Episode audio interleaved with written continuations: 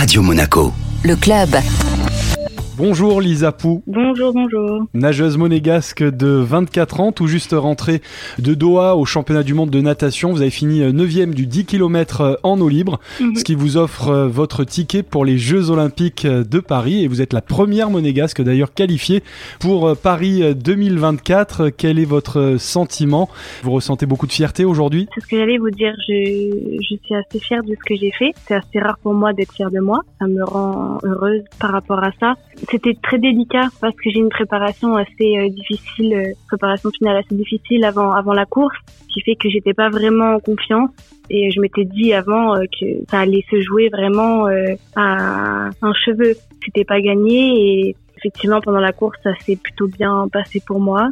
Euh, je me sentais bien et euh, je pense que la, la partie mentale a pris le dessus, c'est-à-dire que je m'attendais à, à ne pas me sentir forcément bien pendant la course et au final euh, j'ai un peu switché mon, mon mental pendant la course justement et je me suis dit bah vas-y hein, tente le tout pour le tout et puis euh, tu verras bien ce que ça donnera à l'arrivée et au final euh, c'est passé donc je suis très fière de ça. Vous dites euh, que vous êtes rarement euh, fier de vous.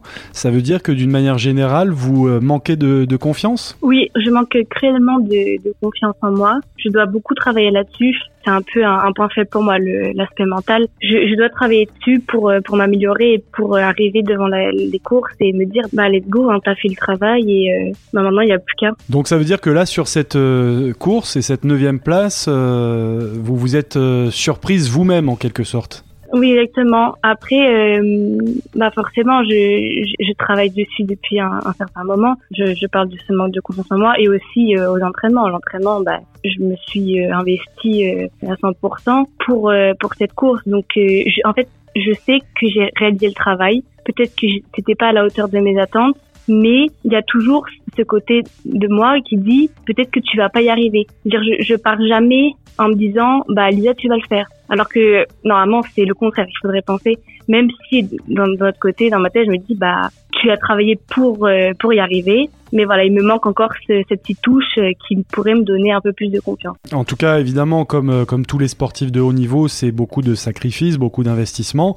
Mm. Et euh, dans votre cas, euh, ça se passe en famille. hein. C'est votre papa, euh, Michel, qui était lui aussi champion et qui est votre entraîneur? Oui, exactement. Mon père est mon coach. Après, on a, j'ai un deuxième coach, dont je m'entraîne un peu moins avec lui. Mais c'est vrai que l'aspect psychologique, il m'aide pas mal.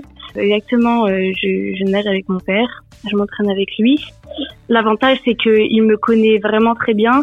Je pourrais même dire qu'il me connaît mieux que moi-même. Quand ça va pas trop bien mentalement, c'est lui qui me redirige un peu, qui me ressente, on va dire. Alors, euh, les JO de Paris, euh, c'est dans six mois. Est-ce que vous y pensez euh, déjà? Vous vous projetez déjà ou c'est trop tôt? Ah oui, c'est important de- d'y penser déjà parce que six mois, ça peut passer très vite. Euh, Il y a encore beaucoup de choses euh, sur lesquelles on, on doit travailler. hein. J'ai beaucoup de points faibles sur lesquels je dois, je dois appuyer un peu plus fort. Mais voilà, on n'a pas encore établi le, planning euh, à 100%. On réfléchit à, à ce que je peux faire, où je peux aller pour m'entraîner dans de bonnes conditions. Mais voilà, je, je pense qu'on le saura dans, dans quelques jours. Ça demande de la réflexion, beaucoup de réflexion qu'il y a, il y a pas mal d'opportunités, mais en même temps, il faut choisir le, la bonne voie. se reposer un petit peu, profiter quand même euh, de ce bon résultat, et ensuite on voilà, on réfléchit bien à, à bien choisir les bonnes compétitions pour euh, se préparer au mieux. Exactement, euh, comme vous le dites très bien, en fait, les, les compétitions vont aussi permettre d'analyser où on en est euh, par rapport au travail euh, qu'on a qu'on a accompli. Pour l'instant, j'ai quelques jours de vacances, puis on reprend la semaine prochaine euh, de plus belle et en, en reprenant avec de, de bonnes bases, sur de bonnes bases, avec une technique euh, que je peux améliorer. Et ça, c'est un point sur lequel je vais devoir travailler. Ça, on le sait, on, l'a- on en a déjà discuté. Mais c'est ça, on va établir un planning des compétitions et euh, on en reparlera à plusieurs reprises pour, pour bien peaufiner tout ça. Merci beaucoup Lisa. Merci à vous.